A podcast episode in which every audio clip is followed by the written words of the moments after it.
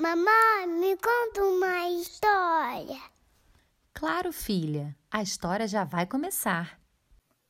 Entre linhas e botões. Letícia adora passar as tardes na casa da sua bisavó. As duas já têm uma rotina super gostosa juntas. A menina sai da escola e vai direto para a casa da Bisa, que a recebe de braços abertos. Lá almoçam uma comidinha bem gostosa, preparada com muito amor e carinho. Enquanto Lelê toma banho, a bisavó pega sua grande caixa de costura e se senta perto de sua máquina de costurar. A menina encontra e as duas ficam horas e horas conversando e costurando. Apesar de ainda ser pequena, Letícia está aprendendo a costurar. Seu maior objetivo é conseguir fazer roupas para as suas bonecas, combinando com as suas. E para sua sorte, a Bisa é muito talentosa e está ajudando com esse sonho.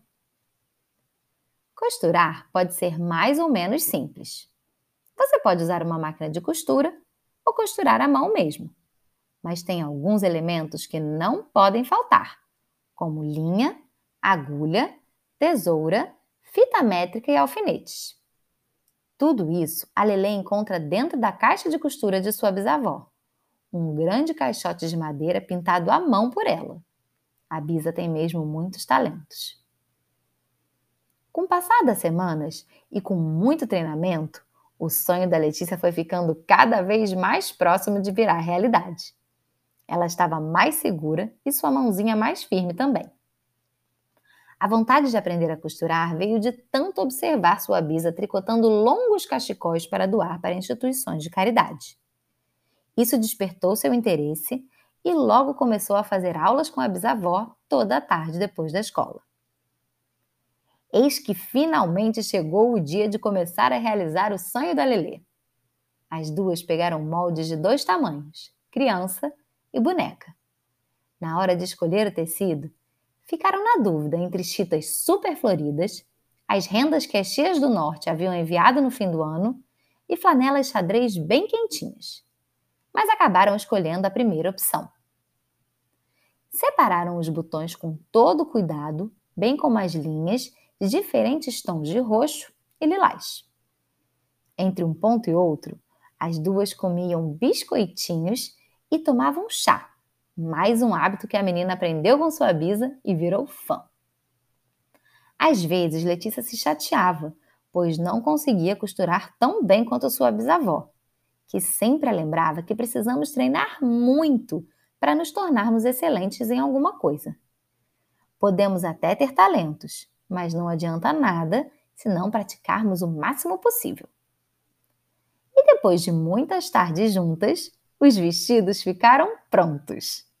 Letícia estava radiante e sua bisavó emocionada ao ver a sua felicidade.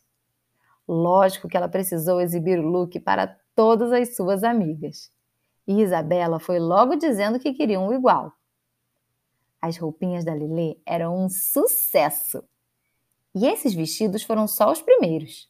A menina não parou mais e, em pouco tempo, já estava fazendo camisas, calças e, é claro, cachecóis para doação, junto com a Bisa.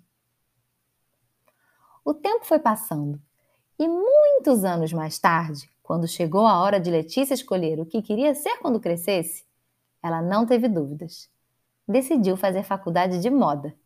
E é claro que a Bisa estava na primeira fila na sua formatura, aplaudindo de pé. Quem diria que um simples hobby ia acabar virando profissão? Não é à toa que a Bisa sempre dizia para ela não desistir e seguir os seus sonhos. Se você gostou, curte e compartilha.